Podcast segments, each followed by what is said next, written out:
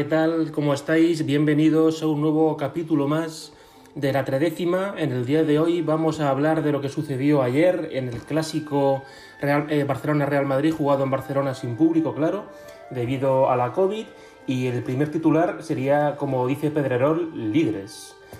Por fin el Real Madrid ha recuperado sensaciones. Como dijo Ramos tras acabar el partido, son claves la actitud y la intensidad. Y ayer el Real Madrid lo tuvo y en grandes dosis lo que le eh, bastó para doblegar a un Barcelona que mm, se fundió tras la acción del penalti que dio lugar al 1-2 de Ramos.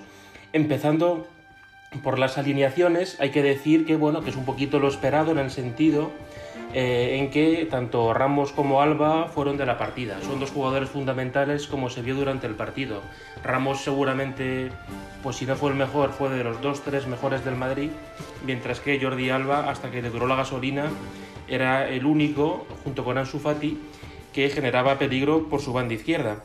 Entonces, yendo rápidamente a los once, Zidane eh, planteó un partido con Courtois bajo palos, defensa de cuatro con Nacho, Barán, Ramos y Mendy lateral izquierdo. En el centro del campo estuvieron Tony Cross, Casemiro y Fede Valverde y arriba tres puntas, Asensio caído a banda derecha, Benzema de 9 y Vinicius Junior, Vini, que cayó a banda izquierda. Yo sinceramente, y lo dije en la previa, apostaba por un 4-4-2. Pensaba que así Zidane pues, daría un poquito más de fuerza al centro del campo y nos haría menos vulnerables a los contragolpes del equipo rival, pero el francés eh, volvió a insistir en su 4-3-3. Y el Barça, como decía, volvió a Alba y además también, eh, comparándolo con 11 pasados, destacó la presencia de Dest en la banda derecha de la defensa en lugar de Sergi Roberto y lo otro fue más, bueno, pues lo, entendible en un partido de esta exigencia. Neto, porque no queda otra, sigue Ter Stegen lesionado, Neto portero, línea de cuatro, Serginho Dest, Piqué Lenglet, Jordi Alba, doble pivote con Frenkie de Jong y Busquets y una línea de tres arriba que estaba integrada por Pedri, más caído a banda derecha, Messi y Coutinho en banda izquierda y arriba Ansu Fati. Ansu Fati que por cierto es un jugadorazo y lo peor de, o sea, lo bueno para el Barça es que es delantero para una década, lo malo para el Barça es que su agente es Jorge Méndez, que yo creo que se debe estar frotando los ojos y como el Barça entre en Barrena va a ser sin duda una de las, de las joyas para poder ser transferido en el siguiente en el siguiente verano. Y a mí, bueno, ya no me sorprende porque a Griezmann, por lo que sea, le han hecho la cruz, ¿no? Pero que en un Real Madrid-Barcelona, pues Pedri y Coutinho estén por encima de Griezmann, pues habla bastante mal o de la confianza en el francés o del estado de forma del francés, pero vamos, yo sinceramente, y me alegro de que lo hiciese así Kuman, porque yo creo que Griezmann cojo a día de hoy es mucho mejor que Pedri y que Coutinho. Pero bueno, esos fueron los once. Griezmann había sido titular contra el Ferencváros en Champions y ayer eh, jugó pues muy pocos minutos donde no hizo mm, prácticamente nada por no decir nada. Y bueno, y comenzó el partido y algo ya que me llamó la atención desde los primeros minutos fue que había muy poquita presión del Fútbol Club Barcelona. El Real Madrid podría, em, salir con la pelota jugada sin ningún tipo de, intensidad ni de, oposición por parte del Barcelona. Y el Real Madrid, pues que digamos que no es uno de sus fuertes el tocar el balón desde atrás pues se vio muy aliviado. Si pesís en los partidos contra Shakhtar y contra Cádiz, había muchas más limitaciones porque los equipos rivales, sin ser el Barça de Guardiola, apretaban más. Y también Messi, aunque la televisión lo puso como, como delantero, eh, como digo, Messi fue más un media punta que incluso en varias facetas del partido, ante la incapacidad del Barcelona de elaborar juego con cierta rapidez, se incrustaba entre Busquets y De Jong y elaboraba la jugada pues a lo Di Stéfano, ¿no? Desde el centro del campo. Y lo bueno para nosotros fue que el primer gol llegó en el minuto 5 y fue una muy buena jugada elaborada desde la defensa, desde la parte de Nacho. Nacho pasó a Benzema, eh, en tres cuartos Benzema, pero escorado a banda derecha. Asensio hizo un desmarque de arrastre que digamos que limpió el camino de Karim. Karim eh, arrancó en velocidad vio perfectamente el desmarque de Valverde, que ganó la posición totalmente al Anglés, y Valverde definió pues, pues mejor que Benzema y que Jovic. Fue un golazo de fe de Valverde que poquito a poco está volviendo a dar el rendimiento preconfinamiento. Y eso es fundamental para el Real Madrid porque es un jugador, bajo mi punto de vista, fantástico. Entonces, bueno, pues todo parecía que, que, podía ser un partido bonito y tranquilo, pero la alegría pues nos duró bien poquito. Ya que en el minuto 8 eh, el Barça nos hizo la jugada que nos lleva haciendo 18 años, es decir, que Messi recibe, los jugadores nuestros salen a por él para que no tenga, digamos, capacidad de hacer peligro, eso provoca dejar a Jordi Alba desatendido, Alba sale en carrera, Messi que tendrá 80 años, pero, pero vamos, tuvo una precisión en el pase maravillosa, pues habilitó perfectamente a Jordi Alba, que llegó sin oposición, pase de la muerte a Ansu Fati, que se adelanta a Ramos y fusila a Courtois. Es decir, que fueron 10 minutos primeros muy bonitos, eh, con intensidad, con los equipos corriendo y que, bueno, parecía que nos iban a ofrecer un, un derby eh, espectacular y a raíz de ahí pues se vio que ellos hacían defensa en zona sin presionar, nosotros teníamos el balón sin ningún, sin ningún problema. Tuvimos un problemilla por una pérdida de Casemiro en zona peligrosa, eh, dio lugar a una, a una internada en el, en el área que afortunadamente no acabó en nada y como decía Messi ya se incrustaba entre los dos centrales y hacía de, de, digamos, de tercer centrocampista, pero en cuanto soltaba el balón se incorporaba a zonas de peligro. Barán también estuvo un poquito fallón en dos tres entregas sin oposición, pero bueno, no, no es que digamos fuese que tras el empate del Barça ellos se volcasen sobre nuestra, nuestra portería. En el minuto 15 hubo una buena acción de Mendy a la carrera de Vinicius, a la que se anticipa Piqué, pero ese tipo de acciones eh, en las que podíamos correr, como luego se dio tras el penalti, eran las que les generábamos eh, peligro. Y de hecho es una pena que, y ojalá vuelvan prontito, que no estén ni Hazard ni Odegaard, porque, porque en partidos como en el de ayer nos pueden dar un impulso en la peligrosidad que llevamos de gran magnitud. Poco después de esta acción de Mendy que os he contado, hubo un error de los poquitos que hizo en el partido en la salida de Valverde y Messi avanzó hacia la frontal y Cace fue, eh, Cace no, perdón, Casemiro fue a cazarlo. Messi saltó y en el apoyo pisa mal y se hace daño. El árbitro pita falta y sobre todo amonesta a Casemiro, cosa que me parece, en fin, discutible, pero como digo en este podcast no va a ser mucho del tema arbitral. Amarilla para Casemiro que ya le condiciona. Bien, en el minuto 22 llegó nuestra siguiente aproximación, un remate de Sergio Ramos de cabeza que se fue flojete. Y en esa misma acción el balón de Ramos va a las manos de Neto, Neto con la mano hace un saque noyerniano, habilita un contragolpe en el que nos pillan eh, en ropa interior y acaba en una maravilla de, Leo Messi que, dispara con la derecha intentando engañar a Courtois y menos mal que, que Santiago Courtois pues demostró que a, día de hoy, eh, mediendo la cuñita de, de, la libreta de Bangal, a día de hoy Courtois es de los mejores porteros del mundo. Seguramente, si sigue con esta línea, cuando haga dentro de 10 años eh, un episodio de mi once preferido del Madrid, igual Courtois supera ya a Casillas. Pero vamos, destacable de esa acción, cómo Messi rompe a Ramos con un regate eh, precioso y sobre todo la, agilidad de reflejos de Courtois para desbaratar esa ocasión de gol para el Barcelona. Y en la acción siguiente la tenemos nosotros, de nuevo siendo rápidos y generándoles peligro, ¿no? Cross por banda izquierda asiste a Karim Benzema que llega de carrera, intenta rematar de primeras escorado a un palo, pero le sale centradita y Neto deshabilita la ocasión sin problemas. En el minuto 28 Piden, piden penalti a Messi, que vuelve a regatear de escándalo, esta vez a Casemiro, y en la repetición se ve que, toca balón. Y de Messi decir que hizo un primer tiempo prodigioso, y en la segunda parte ya se ve que le van pesando los años y bajó bastante el rendimiento. Una acción que sí es em, destacable es en el minuto 36, ya que Nacho recibió que estaba haciendo un partido de Nacho siempre cumple, Nacho vio tarjeta amarilla y clara por un eh, derribo sobre Coutinho, pero sobre todo la cámara le enfocó a la cara y se veía que estaba con gestos de mucho dolor y al poco tiempo ingresó en el campo Lucas Vázquez, que quién nos iba a decir, visto su rendimiento reciente, que iba a ser de los mejores del partido. De Nacho he leído que tiene lesión muscular, en la COPE dicen que es cuádriceps, así que está pendiente de las pruebas médicas habiendo un partido el martes de Champions contra el Borussia, lo veo difícil, así que tiene toda la pinta de que repetiría Lucas Vázquez en el lateral derecho porque tampoco contamos ni con Carvajal ni con Odriozola. Bien, en el descuento del primer tiempo hubo una acción bonita por nuestra parte, de nuevo, ¿por qué? Porque se junta...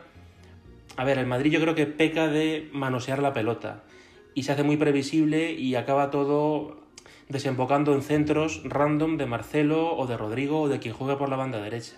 El Madrid es peligroso cuando puede encarzar pases con cierta velocidad y cuando habilita las carreras de Vinicius y de Asensio o de Valverde, que son, que son gacelas. Entonces, una jugada de este tipo, una, un balón que recibió Karim, que digamos no era el mejor balón que le, que le enviaban, la baja de, de Espuela y se la deja en bastante buena posición a Asensio, que de modo espectacular habilita la llegada de Vinicius en carrera y Vinicius pues mm, no la concreta en nada, pero esta jugada la comento no solo porque, o sea, no perdón, porque la jugada no acabe en nada, sino porque yo creo que, que, es, una, es una muestra del tipo de peligro que debe generar más el Madrid, ¿no? que es contragolpes o jugadas posicionales pero en carrera y menos tocar el balón hasta el aburrimiento. Vini, por cierto, no Vinicius, Vini, perdón, es todo voluntad y le sobra carisma, pero mm, a mí me sigue dejando dudas. Ayer, o sea, creo que necesita el chaval un monográfico en que le enseñen a, a levantar la cabeza y hacer la pausa. No todas las jugadas necesitan irte como un muflón hacia la defensa rival. También tiene que aprender un poquito de Benzema. De, hay veces que, sobre todo si vas ganando, pues que lo importante es conservar la posesión, ¿no? La segunda parte, sinceramente, hasta la acción del penalti, creo que el Barça es mucho mejor que nosotros. Y en nuestro equipo destaqué pues, la voluntad y la actitud de Asensio y de Fede Valverde. Asensio me parece que para la siguiente década del Madrid tiene que ser clave y él tiene que creerse que es muy bueno porque lo es. Estuvo rápido, encimando, bajando a defender, robando balones, luego tiene golpeo, tiene balón parado, la falta de Ramos viene por una. La falta del gol de Ramos, que da lugar al penalti de Ramos, perdón. Viene producida por una acción de Asensio en la que provoca una falta. Siempre te saca cositas, Asensio. Bueno, la primera parte solo tuvo la primera acción de peligro en el minuto 51, que es casi una jugada calcada al empate de Fati, que afortunadamente aquí no, no llegó. Dos minutos después, Coutinho perdona el 2-1 de cabeza, el, el, balón impacta la red, pero por la parte de fuera, claro. Tiró mal el fuera de juego Barán, que además se queda parado y permite que Ansu Fati reciba solo. Y Ansu Fati mete un pase precioso a Coutinho, que bueno, no era solo de empujar, pero bueno, un jugador de ese nivel entiendo que ese gol tiene que meterlo. Eh, entonces, en esos primeros 10 minutos se veía que sin avasallar, pero que había salido mejor eh, el Barça. Nuestra primera acción peligrosa fue de Karim, pero estuvo muy mal finalizada. Fue un disparo muy parecido a uno que hizo contra el Shakhtar desde la esquina derecha del área que se fue muy fuera. En el minuto 58 viene la acción de que da lugar al penalti. Es una mano de Dest que da lugar a una falta que bota Cross desde la banda derecha del Barça, la banda izquierda de ataque nuestro y pues Lenglet agarra de la camiseta a Ramos, piden bar, el árbitro de hecho tiene que ir a verla a la pantalla del bar y señala penalti. La prensa habla mucho de esto, pero aquí se habla de fútbol, no de árbitros. Y eh, Ramos, que se ha convertido en un gran especialista de penaltis, no perdona y nos adelanta en el marcador. Para mí ahí, minuto 60 entre VAR y penalti, se acaba el partido en el sentido de que el Barcelona desapareció por completo lo que demuestra su mal estado anímico, porque físicamente es verdad que habían caído un poquito, pero vamos, que antes del penalti estaban siendo mejores que nosotros. Por cierto, destacar que llevábamos 14 años sin que se nos pitase un penalti en Barcelona. Tela. A partir del gol, pues lógicamente inyección de moral, buenos momentos del equipo, mm, hay más fluidez en el juego, aunque tampoco tenemos ocasiones de momento que concreticen. En el minuto 67 se lesiona Valverde, más que se lesiona, tiene pues como no sé si es una bajada de azúcar o un cansancio extremo, pero bueno, Valverde se queja de que tiene visión borrosa, entonces pues por supuesto eh, es reemplazado y en su lugar entra Luka Modric, que ayer justificó el que yo le metiese en mi once histórico del Madrid. En el minuto 69 piden penalti a Barán pero no lo pitan. En el minuto 77 hay un nuevo fallo grosero de Vini en la contra, no solo por no generar peligro, sino por no aguantar la posesión. En el minuto 78 hay una falta absurda de Vinicius a Busquets a 5 o 6 minutos de la, eh, metros perdón, de la frontal, que afortunadamente no queda en nada, pero en esa acción es cuando Kuman, o vamos, después de esa acción que hubo luego una serie de corners, Kuman hace un triple cambio eh, y entra Grisman, entra Dembélé y entra Trincao y sobre todo destaca para mí que retire a Ansu Fati que ha demostrado que no tiene que estar continuamente interviniendo en el juego para llevar peligro, o sea, yo perdiendo que estén Messi y Ansu Fati siempre. En fin, pero hace ese triple cambio y de hecho quita a, Busquets. Entonces, al quitar a Sergio Busquets, pues el Barcelona digamos que se deshilacha y el Madrid tiene 12 minutos de poder meter tranquilamente cuatro goles al Barcelona. Por nuestro lado, entró, entró Rodrigo y de hecho, bueno, dio lugar a una acción cómica porque Modric se pensó que Rodrigo estaba ya dentro del campo y, le dio un pase cuando él estaba fuera. Rodrigo por Asensio, que también estaba bastante fatigado. Bien, y en el Barcelona, como digo, error quitar a Fati, error quitar a Busquets y acierto quitar a Pedri porque ayer el chaval es voluntarioso, pero ayer no hizo nada. Y ya dentro de los últimos 10 minutos de partido hay un doble paradón de Neto a Cross la primera es, digamos, muy del cross que queremos ver, de un cross que llegue a línea de gol y remate según le llega. Hizo doble paradón neto, destacar que esa acción viene propiciada por una acción fantástica de Lucas Vázquez, que hizo 45 minutos gloriosos, que ojalá que le den confianza y nos recuerde al Lucas Vázquez del año de la, de la duodécima. Y bueno, pues el Barça, como digo, ya no existía eh, y el Madrid pudo meter bastantes goles. Eh, al minuto siguiente, de hecho, eh, Neto vuelve a salvar ante un remate a bocajarro de Ramos. ¿Quién dio el pase? Lucas Vázquez. El Barça quitó a Alba, que para mí tiene que haberlo cambiado hace media hora porque estaba fundido, venía de lesión, entró Braith White, el 9 del Barça, Braith White, madre mía cómo está el Barça. Y en el 89 viene el golazo de Modric, primero porque protege el balón culeando como el Kun Agüero, se va de Frenkie de Jong, que estuvo blandito, mete un pase a Vinicius, pase es un pelín largo o está rápido Neto, pero Neto no bloquea la pelota, queda el balón para Rodrigo con Neto eh, casi en la frontal, Rodrigo pasa a Modric, Modric hace una maniobra perfecta para engañar a Neto, hacer un derecha-izquierda e y así en la posición del portero con su mítico golpe de exterior que tanto gustaba a Rafa Benítez, mete el tercer gol que capota la victoria. Entonces, del postpartido para intentar no tardar más de 20 minutos, destaco las siguientes cosas. La primera, y dándolo con lo que dije al comienzo, es que estamos líderes. El Real Madrid tiene 13 puntos con 6 partidos jugados. Es seguido por el Atleti, que tiene 5 partidos jugados y 11 puntos. Y luego, tercer puesto Real Sociedad, cuarto Villarreal, ambos con 11 puntos. Si ganasen, eh, pues volverían a adelantarnos. Pero bueno, es un buen arranque de liga. Otra cosa importante es que aquí no hay descanso. El martes tenemos Champions, la jornada 2.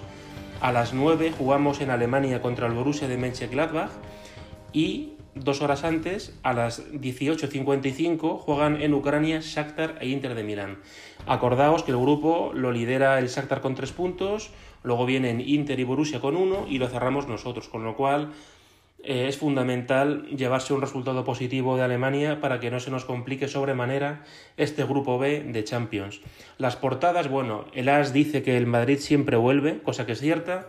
El equipo blanco renace y da un golpe de autoridad en el Camp Nou. Eh, Zidane dice que es un triunfo de equipo, hicimos el partido perfecto, Kuman quejándose del bar y he dicho la portada del diario As, del, del As, perdón, el marca es subidón, el Madrid se giganta con un golpe de autoridad en el Camp Nou, los de Zidane se sacuden la crisis y se la transfieren al Barça.